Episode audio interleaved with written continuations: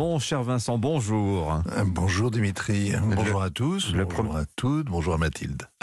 C'est qui est Mathilde Ma fille. Ah, votre fille, bah, on la salue. Le premier anniversaire de la guerre en Ukraine, Vincent, c'est demain.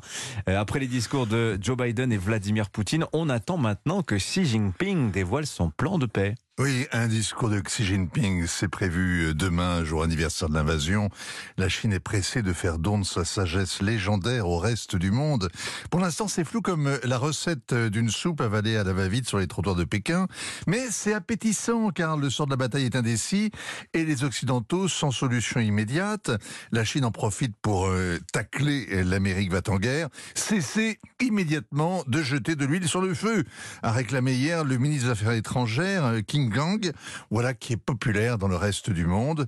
La Chine va quand même avoir du mal à se faire passer pour un honnête courtier, c'est-à-dire puissant et indépendant, euh, ce qui est tout négociateur normal, parce que elle a le bras long, mais elle a les mains sales. Elle sait bien garder de dénoncer l'invasion ou le sort fait aux civils.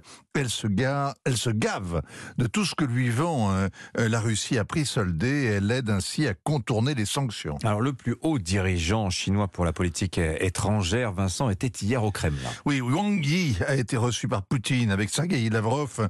Ils affichaient leur bonne humeur à la sortie. Ça fait 20 ans que l'indéboulonnable ministre russe des Affaires étrangères accompagne euh, l'évolution de son maître hein, face à l'Occident, le dépit, ensuite la colère, enfin le mépris avec la volonté de revanche.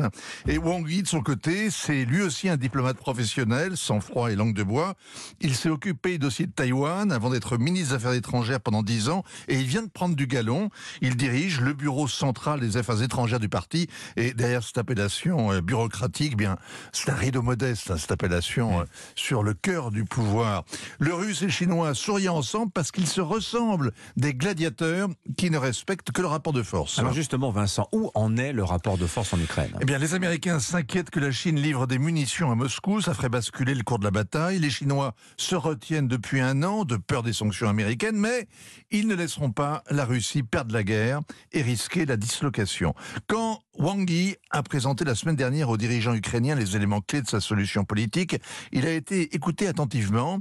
Kiev a fait une réponse de principe. Il n'y aura aucun marchandage sur aucun territoire. Ensuite, le Chinois a donc rallié le Kremlin pour dire aux Russes que tout pays, en assurant sa propre sécurité, doit prendre en compte les préoccupations raisonnables des autres en matière de sécurité. C'est la traduction en mandarin d'un concept vieux comme la guerre froide. On appelait ça la souveraineté limitée. À moins que ça veuille dire le contraire, que l'Ukraine a bien le droit, après tout, d'adhérer à l'OTAN. Ce qui est beau, c'est beau le potage euh, pékinois, euh, et là, on nage en plein dedans. Hein. Signature européen, Vincent Hervoitet. On verra tout à l'heure à 8h ce que les Ukrainiens pensent de ces manœuvres chinoises entre deux coupures d'électricité. Reportage d'envoyé spécial d'Europe 1 à Nicolas Tonev à Irpin, dans la grande banlieue de Kiev.